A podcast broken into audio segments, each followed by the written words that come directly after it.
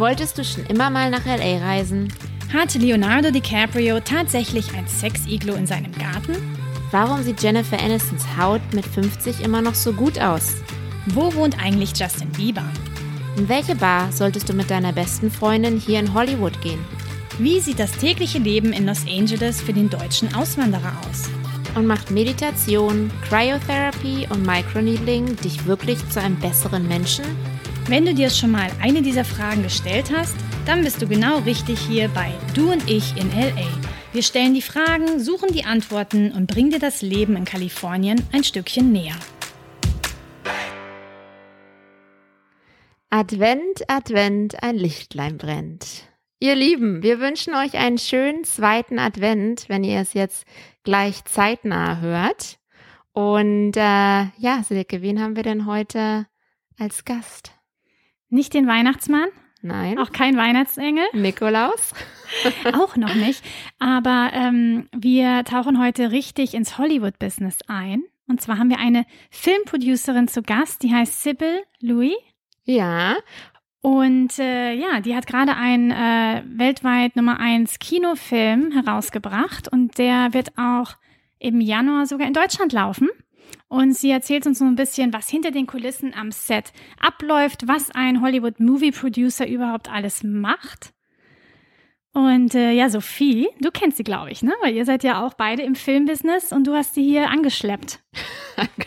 Von der Straße angeschleppt. Vom ja. Movie-Set direkt zu uns nach Silver Lake ins Studio. Genau, ich habe sie vor ein paar Jahren mal auf einem Filmfestival kennengelernt, weil sie ähm, ein paar Filme in Pre-Production hatte, die ich eventuell verkaufen sollte. Hat sich dann aber nicht ergeben, aber dafür hat sich eine wunderschöne Freundschaft entwickelt. Und Silke und ich haben uns auch überlegt, dass wir hiermit eine neue kleine Rubrik starten. Hollywood Schmollywood, ja, wo wir euch ein bisschen die Hollywood-Berufe näher bringen mit wirklichen Experten, mit Leuten, die wirklich damit Geld verdienen, ja. Also es ist ja nicht nur ein Ratgeber, liest man ja auch viele Ratschläge von Leuten, die aber selbst damit nicht wirklich erfolgreich sind. Nein, hier haben wir wirklich die Leute, die es geschafft haben. Genau, und wir haben dann auch schon ein paar andere Gäste noch geplant. Und zwar kommt äh, eine ganz coole Tänzerin zu uns, die ist mit Katy Perry auf Tour gegangen, Britney Spears, also wirklich mit allen möglichen Popstars. Dann haben wir eine Sängerin, die mit Justin Timberlake on Tour ist. Und äh, ja, das Schöne ist halt eben, dass man, wenn man hier in LA lebt, auch diese interessanten Leute privat oder auch über den Beruf kennenlernt. Genau, und ein ganz besonderes Goodie haben wir noch für euch für den zweiten Advent, für den Nikolaus. Ähm, und zwar, wenn ihr auch Produzent seid oder vielleicht Regisseur und schon mal was gedreht habt oder jetzt vielleicht deswegen drehen wollt, dann hat Sybil angeboten, ähm, dass sie sich eine Person raussucht, von dem äh, sie sich das oder von der sie sich das äh, Projekt anschaut und Feedback bekommt, ja, also wirklich exklusives Feedback von einer Hollywood-Produzentin und wer weiß, wenn es ihr gefällt, vielleicht steht ihr mit ihr ja bald auch am Set zusammen. Ja, und das ist natürlich total äh, schön, auch dass sie das angeboten hat, die Sybil, weil ähm, ich sage jetzt mal, die ganzen Drehbuchautoren hier oder auch Regisseure, wie du gesagt hast, die pitchen dann eigentlich ihre Stories oder ihren Film. Und es ist so schwer, dass die von einem wirklich ein Hollywood-Produzent dann auch äh, gesehen oder gelesen werden. Und deswegen, ja, ist das total nett, dass sie das anbietet. Also wir freuen uns auf eure kreativen äh, Stories oder Filme, Shortfilms und äh, ja, genau. Weitere euch. Infos auf Instagram dazu. Ja. Mhm. So, und jetzt ganz viel Spaß. Und äh, wir hoffen, ihr findet das Gespräch genauso interessant wie wir. Guys, believe it or not, today we have a real Hollywood producer in our Silver Lake living room studio. hello, hello. Yes, Hi. Sybil Louis. Hi. Hallo. Wie heißt du? Uh, ja, oh, guten Tag. Um, what else have I learned? Ich, ich heiße Sybil. And that's about it. So don't ask me anything else. well, it's more than our other English speaking guests could say, I think, right? yeah, no, this is, the, uh, now I can't even speak German anymore. This is sehr gut. Oh, sehr gut, Sybil. Oh, danke. And we're so excited because we are close to Hollywood, you know, mm -hmm. five minutes right from Hollywood. So it's nice to, yeah, talk about the movie industry today, what it takes to be a producer, how you become a producer, everything that can go wrong on set, right? A lot. Fun. Yes. Well, and especially I'm surprised that it took us, I don't know how many episodes to finally have somebody who really works in the movie business because I don't think we ever, did we have Anna? No, but we all have, you know, of course, we have friends who work in the movie industry, but somehow we were very focused on German speaking guests in, the, in the mm. beginning. Oh, we had Vanessa, an actress. Yes. That's the only person we had that was really related to working in the film business. Yeah, that's rare. I mean, you could pretty much throw a stone and hit somebody that works in a movie business when you walk around LA. So glad Yeah. to be your first official almost. Yes. we could just go into Whole Foods across the street and just ask, you know, and just bring a guest home. But you're much better, Sybil. Oh, well, the thanks. difference with Sybil is that she actually makes a living from being a producer, which you can't say for most of the people that you will probably find in 365 grocery store. yeah, that's true. No, you do make a living with it, and for quite a long time. And I know that you had a hit movie, or not only one, but recently, right? Maybe. Yes. Do you want to introduce it? Uh, sure. The film's called The Silencing. Uh, it stars Nikolai Coster-Waldau from Game of Thrones, Annabelle Wallis from Peaky Blinders, and Hero Fiennes Tiffin, who is in the After movies that just came out. Um, and it's a, you know, it's a fun thriller action murder mystery. Uh, Nikolai plays a father who, um, is suffering from the loss of his daughter and he's become a recluse in sort of like a wildlife sanctuary. And one day there's a girl that comes running into his space and he finds that there's a connection between the, the, this crazy serial killer she's running from and potentially there's hopes of him finding his long lost daughter. So it becomes sort of a cat and mouse game for him to try to find you know, the breadcrumbs of where his daughter may still be. So it's done really well. We released the film this summer here in the US and Canada, and we were the number one film in theaters for a new movie that came out, and then number one on iTunes for quite some time. Um, and I think on Amazon Prime and a lot of the local cable channels, we were, you know, charting in the top 10 charts for I think about two months. Nice. So it was sort of this, you know, indie breakout hit that I personally didn't really expect. Um, you know, Sophie knows as a longtime friend, you just never really know how a movie's going to be received and you just you hope for the best and you kind of expect the worst and also it was such a weird time for a film to be coming out in the middle of the pandemic. Wasn't sure if we were going to actually be able to release theatrically.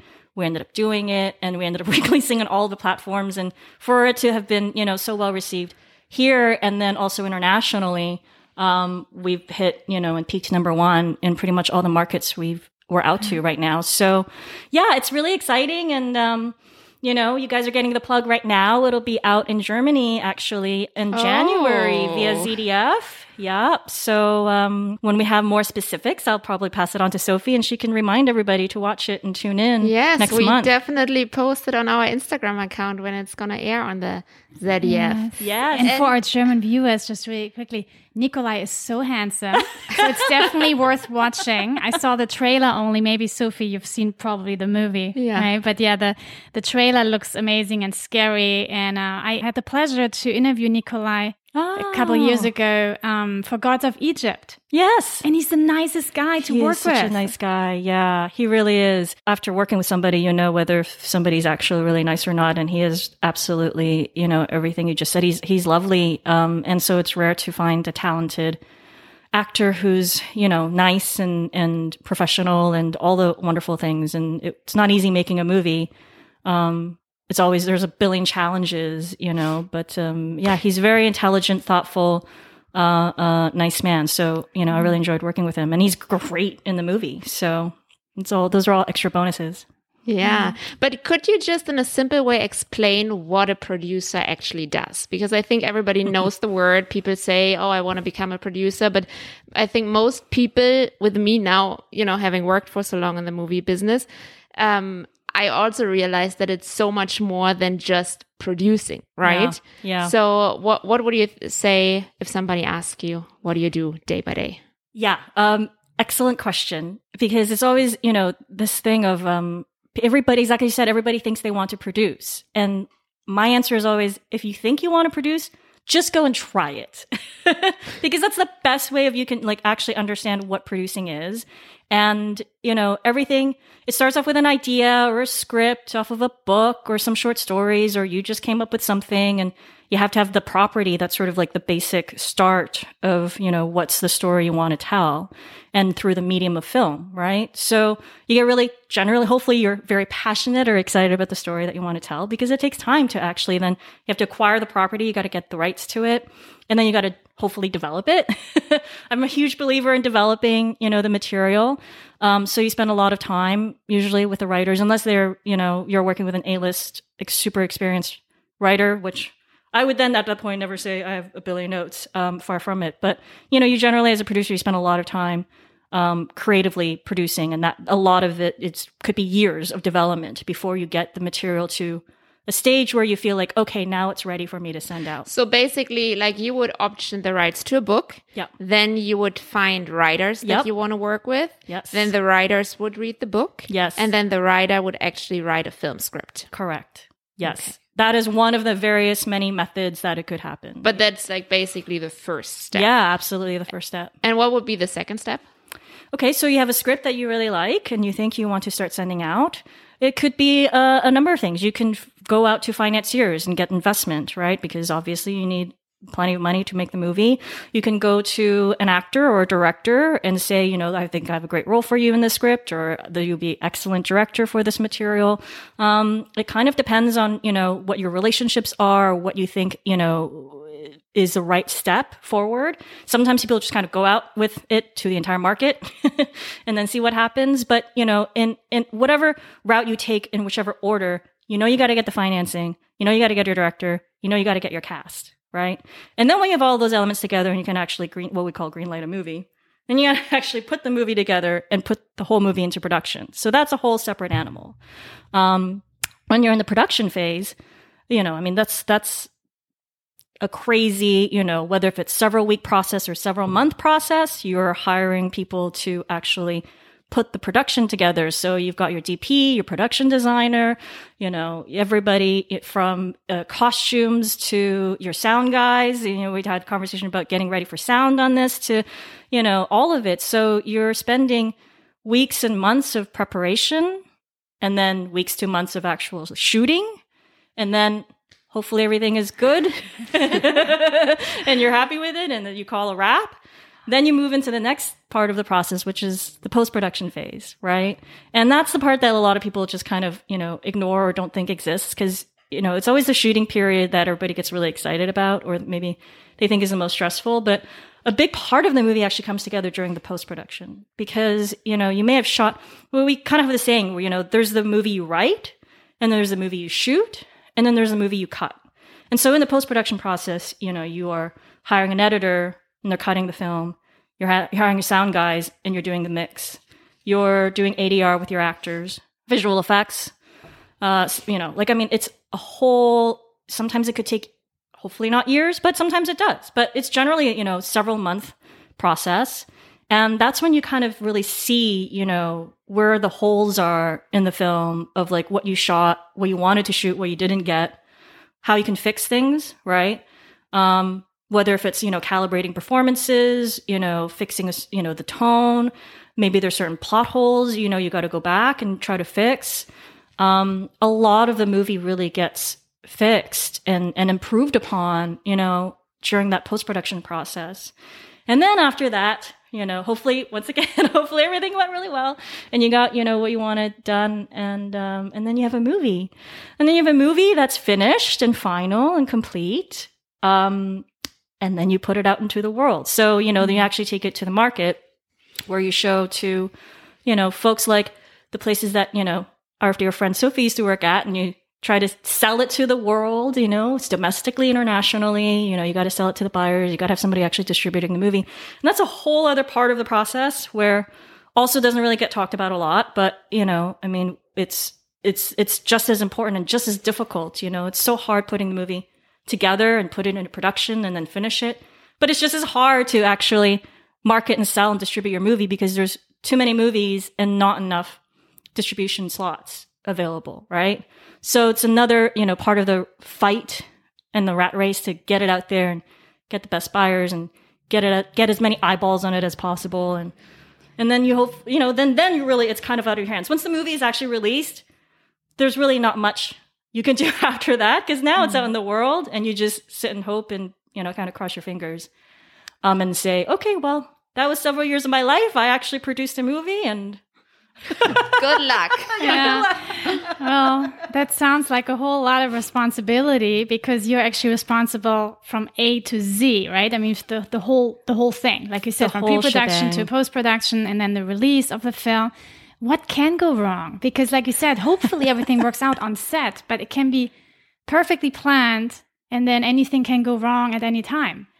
Yes, and it does. That's my shortest answer. Um, it is, it is probably the craziest um, career and business anybody can actually be in because it's not really, you know, a standard, normal functioning business. There's literally more more things can go wrong than they go right.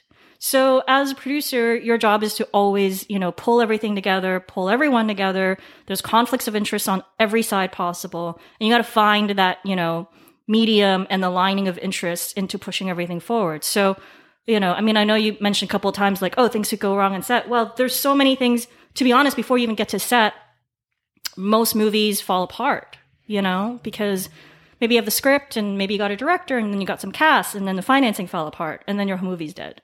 You know, I've been through that. And or you got the financier and then you got the director and you got the cast and I'm in prep. I'm about to fly, you know, halfway across the world. And the actor, the lead actor, you know, that the movie was contingent upon all of a sudden has a scheduling conflict and has to do a giant studio movie as opposed to your indie film. Okay.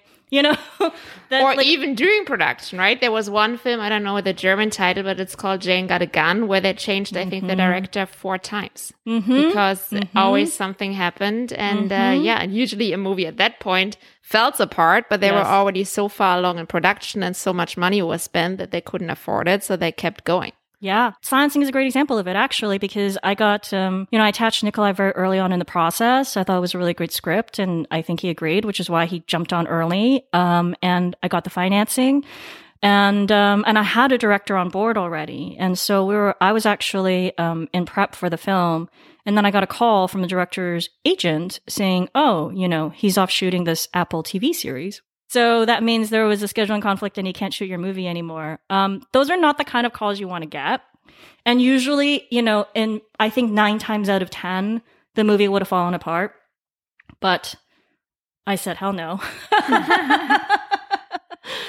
um, and so I had to, you know, basically use almighty efforts to keep everything together. You know, like you're just struggling to get keep the financing together, keep the cast together, and um, hold everything to a point where I can actually get a director in place and shift the entire production schedule um, to make it still work. So yeah, I mean, silencing fell apart almost. It was really Wow, close. Well, lucky you that Game of Thrones was already uh, done, right? Because otherwise, maybe Nikolai wouldn't have been available. Yeah, we're very lucky. It was actually, you know, the timing of it worked quite well. We ended up shooting um, when the last season was playing.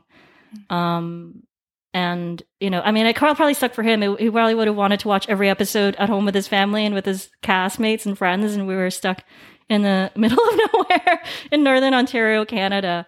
Um, but yeah, he'd done finished shooting. Um, but he was doing a ton of press. So, you know, there were still scheduling, potential scheduling issues that we had to work around to make sure it worked for him. Yeah. And one other thing, what goes wrong actually, I mean, maybe not 50% of the time, but quite often is that you read a script or I read a script, right? And it's a comedy and you see the film and it's a drama. Right?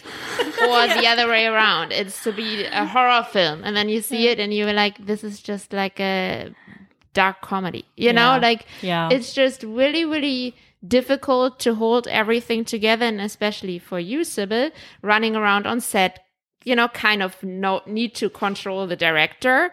and when you see the director is going in a total different way than the film is meant to be, right? Mm-hmm. And you pre-sold the film mm-hmm. all over the world. And then, mm-hmm. you know, a few years or months later, you stay there with a finished film. You need to present it and you know everybody Yep. will be angry, want probably a reduction of the price because that's not what they paid for. Yeah.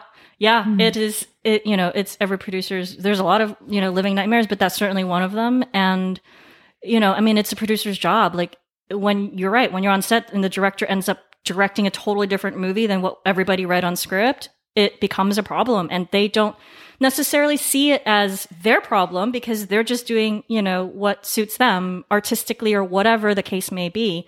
But you're the producer. It's your job to make sure, you know, like I, I, go out and I ask people for money for my movies. I want them to see their money back. Um, and, and I understand sort of that, you know, like it weighs heavily, that responsibility weighs heavily on me, you know, that I deliver the movie that I sold to you half a year ago, a year ago, two years ago, you know, it's really like, yeah, it, w- it, would really suck if I was like, "Hey, you bought into this action movie and it's a drama." Sorry, yeah. well, but it happens. I've bought action films that there was no action scene yeah. in the whole thing. Where I'm like, "What is that?" You know? Yeah. And then you had to sell yeah. them. You had to sell these. I had films. to sell them, or I had to release them. You know, and that's a problem if it's just a total different film. Or then a lot of people take the route that they just make a trailer that looks like the film that, that looks you know like it's yeah. supposed to be, and then and then they watch see the, the finished film, yeah. and they're like, okay, that were like the three only funny scenes. The rest was, right. you know, true, right. yeah, Terrible. yeah, and it's an absolute spoiler. Or you you think, oh wow, this looks amazing, but then you're actually disappointed because you could have seen just the trailer. Just the trailer, yeah. Yeah, yeah that's exactly right. And that's, you know, and how I've been through it. Um, and that's why, you know, there's a level of the control that, you know, like it's tough because at the same time, you don't want to feel like, you don't want your director to feel like he or she doesn't have any control or any say. You want them to feel the opposite. You want them to feel like they're in charge, right? Like that's the time that they need to feel like they have all the charge and control and support in the world. But at the same time, if they're falling off the tracks, it's your job to make sure that doesn't happen. So a lot of the times as a producer, you're doing things that's not a quote unquote producer's job. You know, I mean, I've done things from talking directly to keys. If the director's not talking to them or communicating them to them in a certain way or, or not answering questions, I'll do that. Or, um, you know, I mean, I was I shot a movie in Indonesia and we were really like short on hands for hair, makeup, costumes. And I ended up going out and shopping and buying along with my costume designer and doing hair and makeup for my cast. So it's kind of crazy, you know, the, the things that you do as a producer. It's like kind of anything and everything to keep everything on track because you have a very limited time and budget to make everything happen. And there's only, unfortunately, 24 hours in a day. And you're basically working mm-hmm. all 24 hours of a day. Um, and at least 20 because you try to force yourself to sleep for four hours. But you know then and then that's why you know afterwards during the post-production phase you know thankfully as as a producer it is really your job at the end of the day. That's why you have final cut. So you know if i'm showing a rough cut to a, a distributor or you know somebody uh, on the team and they're like well that's not exactly what we were going for that's the time to you know kind of course correct and tweak and change. So you can hopefully deliver the movie that people yeah. kind of bought in for you know because that's that's your responsibility. Speaking of actors, there's so many actors here in LA that are with casting agencies, you know, hoping to get booked as an extra. And then actually, once they're on set, they're hoping to get a bump by the director mm. to become a, something uh, more like a day player. A yeah, like a yeah. day player yeah. or get at least one line. Has yeah, anybody approached you, like any of young actresses or actors trying to get a bigger part instead of you. just being in the background. yes, bribed you. that would be a whole other uh, conversation for another day, which we could get into.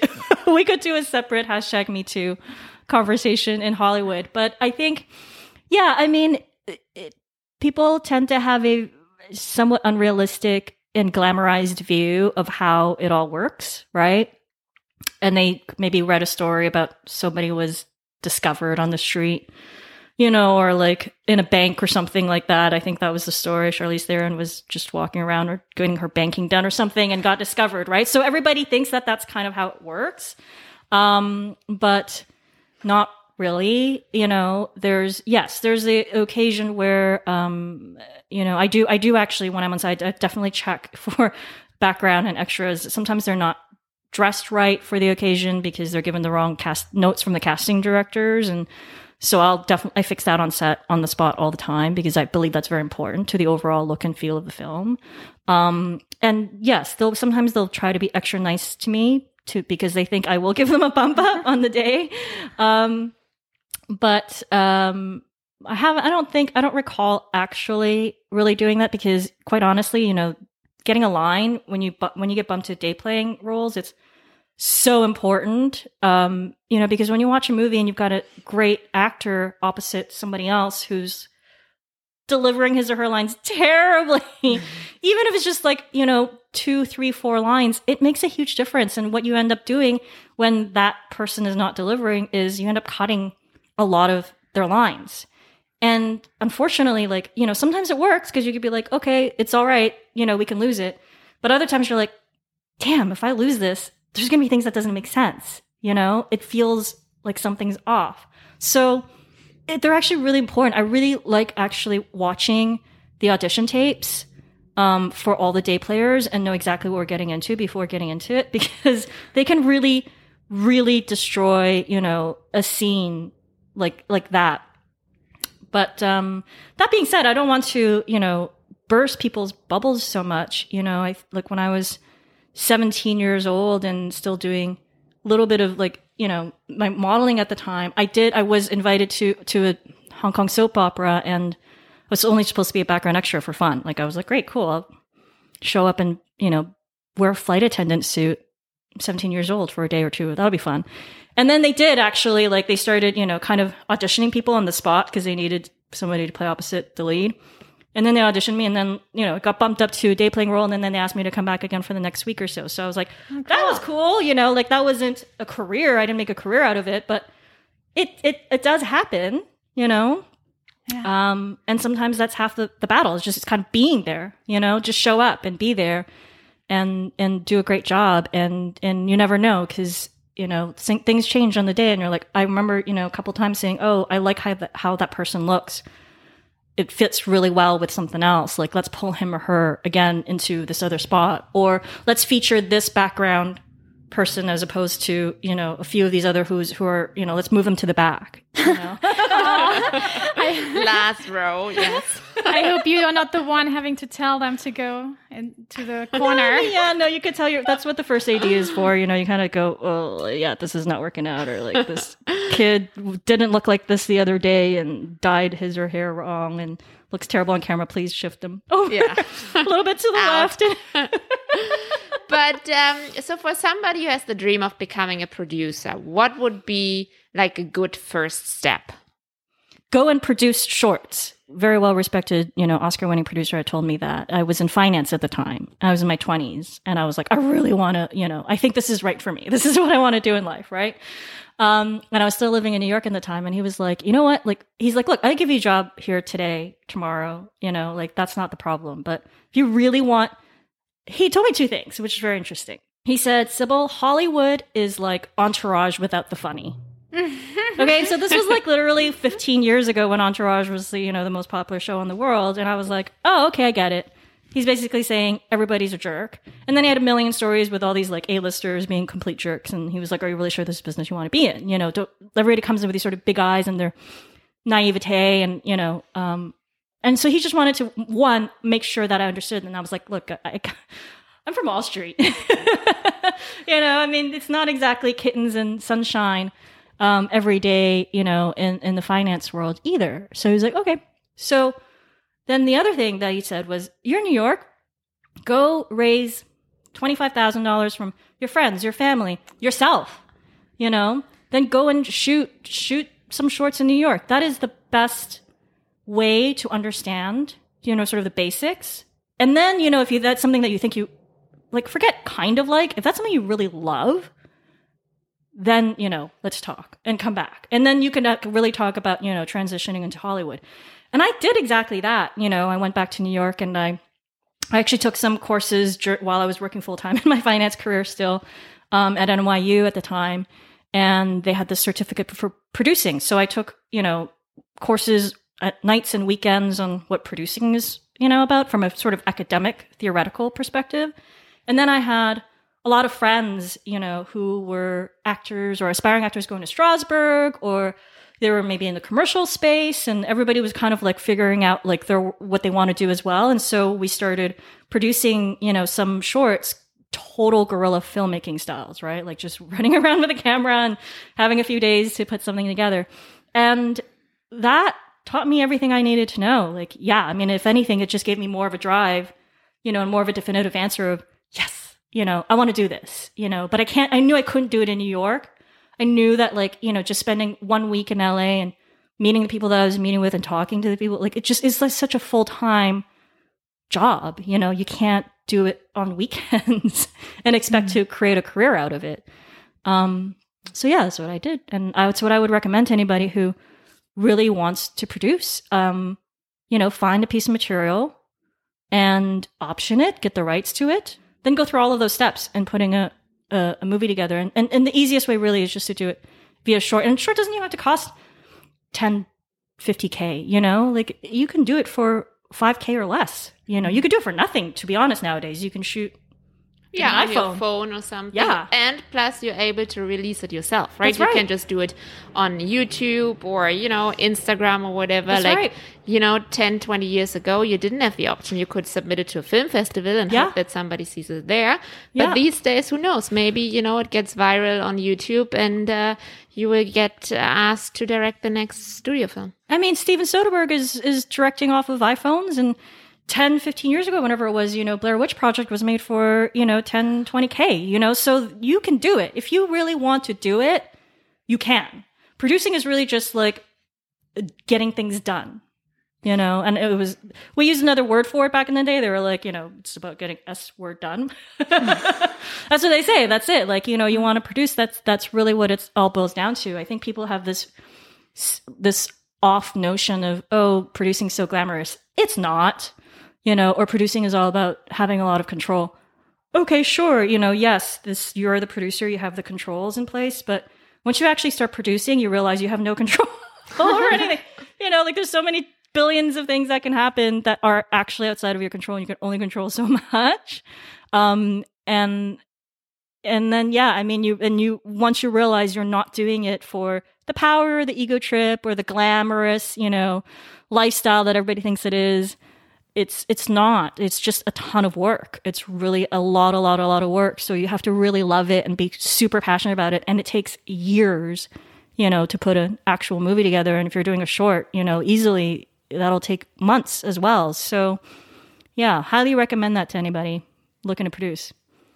Well, it's so nice uh, to have you here and get your advice, you know, and also for the aspiring producers out there. Yeah. Uh, you were saying that there are, I think you were saying there are some jerks out there, you know, like actors or Hollywood stars with like a lot of attitude. Who have you encountered that's really difficult to work with? What are the rumors? i can't say the names but you you probably like have heard of rumors What does it they're rhyme with? probably true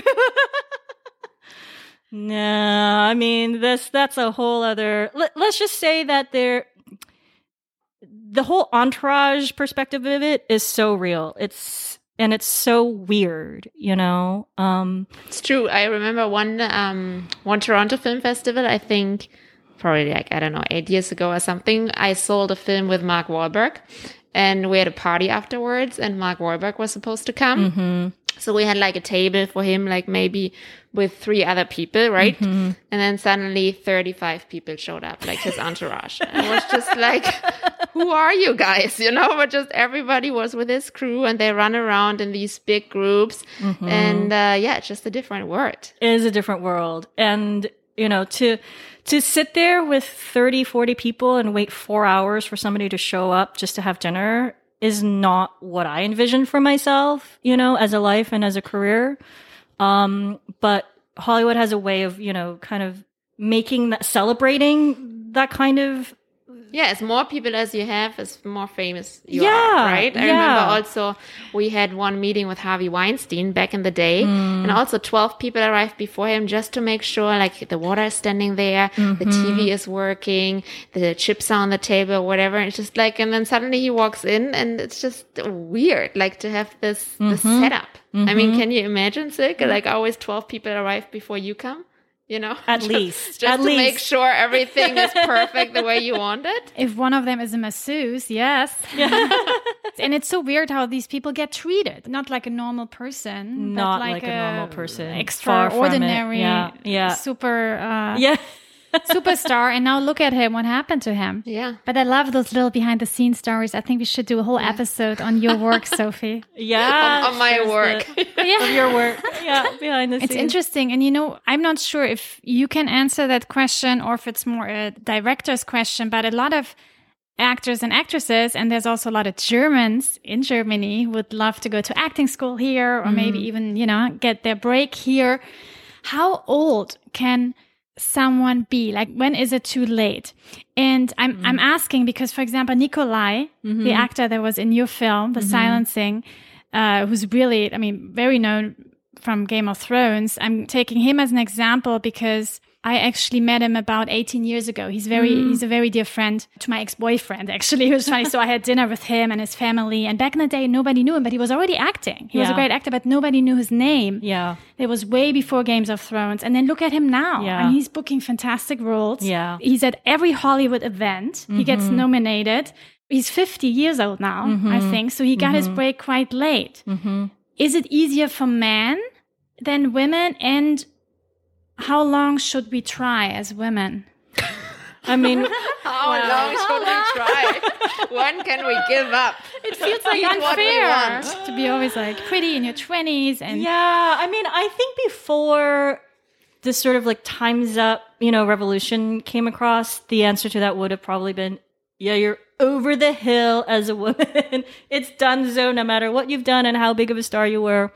You know, you're just no longer seen as a Hollywood starlet. So you're, you're over by your 30s, 40s, you know, like pack it up, bye, get out of here. Um, but I I don't like look, one there's this whole new wave and revolution people understanding that oh my gosh, there's a lot of great and wonderful roles for older women, you know, and there always has been. It's just I don't think it's been celebrated or um, you know, uh, focused on as much, right? Uh, but I mean, Sophie and I were just talking earlier today, you know, look at Nicole Kidman doing The Undoing and, you know, look at Frances McDormand. She's got another potentially Oscar winning film coming out. Um, so I just think, you know, people think, oh, it, you know, I'm in my teens and 20s and that's it. That's the only time I can have to make it. And, you know, I think if you really love, you have to really love the craft. Really and I think it. that's the thing, you know, like I, what I see a lot, like for example, let's take Matthew McConaughey, right? Yeah. Like he got famous because of all the rom coms, right? And then suddenly he decided, you know what? I'm done with romantic comedies. I want to do some serious Yeah. drama acting. Yeah. And it took him a long time, but he did it. Yeah. But the problem is with a lot of uh, women is they always want to have certain roles, you know? Like I know a lot of older actresses, like that are in the 50s, that still want to play the love interest. And was like, you're not the love interest anymore, you're the stepmother, you know? But they don't want to be the stepmother. Yeah. So at that point, they run Yeah. into it, Yeah. okay, so there are no roles for you then, you know? Yeah. So I think it's a little bit more also the question. Yes, I agree with Silke. Like as a woman, I think it is much harder yeah. because I mean, look at all these older action stars. You know, they can Mm-hmm. all do Expendables, and they're like well over 50 Mm-hmm. Who would want to see like a sixty-year-old female action star? I mean, I don't think that there's a film like that. I mean, or a I do. I would like- watch Helen Mirren kick ass any time of the day. Oh yes, Helen Mirren. Yeah, but, I mean, I that's mean, I get you know, Like, Not she's the- the, not the rare. yeah, she's such a yeah, rare oddity. Raider. You know, no. Yeah, and mm. you know Helen Mirren and anything and everything. But I think you know, but that's I think again it kind of boils back down to like if you love the craft and you're here and you're in Germany or you're in LA, this is it. Like this is something that I want to commit myself to. You you know I get the whole like oh I turned 28 and then it's over, but you really don't know. I mean, um, it- many people don't find their breaks until much later in life. Yeah, look at J Lo. She also got with I think almost forty started her career. J Lo, Mm, Jennifer 35 or Lopez. something. Yeah. No, she's been a superstar for over twenty years. No, she got really. She started very late. In Wait movies a and everything, Oh, in yeah. movies. Oh, yeah, yeah. Okay, in general. I was like, wait, am I? Did Jennifer Lopez just? Uh, No, I mean, she got make famous after the Puff Daddy appearance with her famous green dress, right? And by that time, she was early 30s. And then she got a break with, uh, I don't even know what was her first film. I'll check. Well, the Yeah, one she did with Ben check that Affleck that flopped. Julie. I remember. Gigli. That's mean. But uh, yeah, I mean, she she was a basically a pop star before, so maybe that's a little easier or even more difficult because people are very judgmental, right? Because in the beginning, like you say, Sophie, in the beginning, it wasn't easy for her probably trans yeah, transitioning over transitioning into yeah, acting. to the movie I mean, like, but to answer really, you, sort of like more of your question, I think you know, I know, I like, I know actresses that have said to me specifically, I made a conscious choice not to take certain roles when I like now or when I was younger because we, you know, Hollywood or the audience has a way of typecasting, right? So like you generally are typecasted because you did something you're known for and then you're never get offered anything else. So I know women who have said to me specifically, like, I went out of my way to not take that sexy, you know, girl role, right? Mm-hmm. Because we've seen many actors that have blown up overnight because, oh, everybody thinks she's like the hottest thing. Um, but then not taken seriously, or maybe as seriously as she should be. And then they find that transition really difficult, you know, into being taken more seriously as an actress. And then particularly as you age, you're no longer that hot bombshell that everybody was talking about. So, you know, but I, I think that exists for all actors, no matter what. Like, you know, Sophie just very smartly highlighted Matthew McConaughey, you know, like you get typecast no matter whether you're a man or a woman at a very certain age, you're constantly working. Um, well, the good news, number one, is you're working, right? Number two, then, is you're constantly working against, you know, being typecast. And, and quite frankly, also, I think it's a great problem to have because if you're well known and well recognized enough for a certain thing, then you can try, you know, um, to be, to get away from that and sort of like grow into, um, a different type of actor and not be continuously typecast. So, um, you know, I mean, outside of like Hollywood A-listers, you know, that we've been kind of just, you know, talking about, I think truly, you know, to, to, to give people the, the right sort of realistic but inspirational attitude is you really don't know if and when it's not ever going to happen. And chances, the chances, the stats are not good. Like, let's be real. The stats and the chances are very minimal. Very few people actually, you know, quote unquote, make it, you know, to sort of the Hollywood, so to speak, um, success. So you have to know that going in. I've been doing this for 12, 13 years now, you know, and finally, you know, I have one, you know, big success, but that's quite frankly sometimes how long it takes, you know? Well, and it's also the question what's the definition of success, you know? Because in the end of the day, it's already such a success if you even finish your film. Yeah. And then maybe even release it, right? Yeah. And the money in the film business, that's always a big question mark, you know? I mean, no matter how successful you are, so many people have to refer their fees and everything. Mm-hmm. So, yeah, you definitely have to do it for the passion. Otherwise, don't even start. Yeah, that's right. That's and I right. think you gave great uh, advice just to produce yourself. Find Yes. something you like, uh, a script that you like, or even write your Yes. your own little short Yeah. and then produce it, act in it, Yep. and uh, get it out there to festivals. Or Yeah. like you said, you can now release it online. Sophie, you know, there's so many ways. Just not sit around and wait for your role. I think a lot of people Oh my here, gosh, yes. you know, have become, you know, lazy or, or, or just also d- depressed. And instead of Mm. being productive, they just wait to get discovered. And that's not yeah, how it I hope they don't. I, I mean, I know what you're talking about. Like, I certainly see that a lot. Like, I just, I, I think I, I, dreams get people come here and dreams get crushed and then they get depressed, and that's really sad. And it doesn't really have to be that way. You should, you know, every day is a new day, and every day has 24 hours. So if you're not getting the calls or the callbacks, right? Like, create your own. You go make your own short, make your own, you know. Fun, like I mean, people are doing YouTube videos and TikTok videos, you know, and, and, And in make their it own much more money than Yeah. a lot of people in Hollywood. Yeah, exactly, exactly. they definitely make way Yeah. more money than I do on a per second basis. Yeah, just be creative. but yeah, no, I mean, I think we definitely gave a lot of useful information. Thank you so much for coming here, Yeah, Cybill. thanks and for where can me. everybody find you if they want to follow you? What's your Oh, Instagram? um, my Instagram handle is the Cybills Okay. because there's many of me to do the one producing job, but there's really only one of me. Um, that's really the joke. So it's T H E the Cybills. That's C Y B I L L S. okay, perfect. And we make sure to link the silencing. Do you know the German title by any chance? Probably not. No, not yet. I will let you know and not not totally botch. You know, I've done pretty good so far in speaking in German. Let me not botch what Yeah. the title may be, but it'll be in January and on um, ZDF. yes. ZDF. I We believe they're sure yeah showing it on their Monday posted. night TV viewing, so everybody could catch it at home. And I will give you all the details on the release then. Absolutely. And so now we're all going to go home, or I stay home. And you Yes. ladies are going home, and we're all going to watch, I guess, the final episode of The Undoing. Who Oh, killed yes, her? that's what you're going Who to killed? Oh. Yeah, who killed Elena? Dun dun dun. Uh, because you mentioned it earlier. Yeah, The yeah. Undoing with Nicole Kidman on HBO, right? Right. Yes. Yes. Yes. Yes. All right. Oh, well, Nice to have you here. Yeah. Good luck, everybody. We'll see you. We'll see you on the next side in 2021. Yes, Yes. absolutely. Cheers. Cheers. Cheers. Auf Wiedersehen.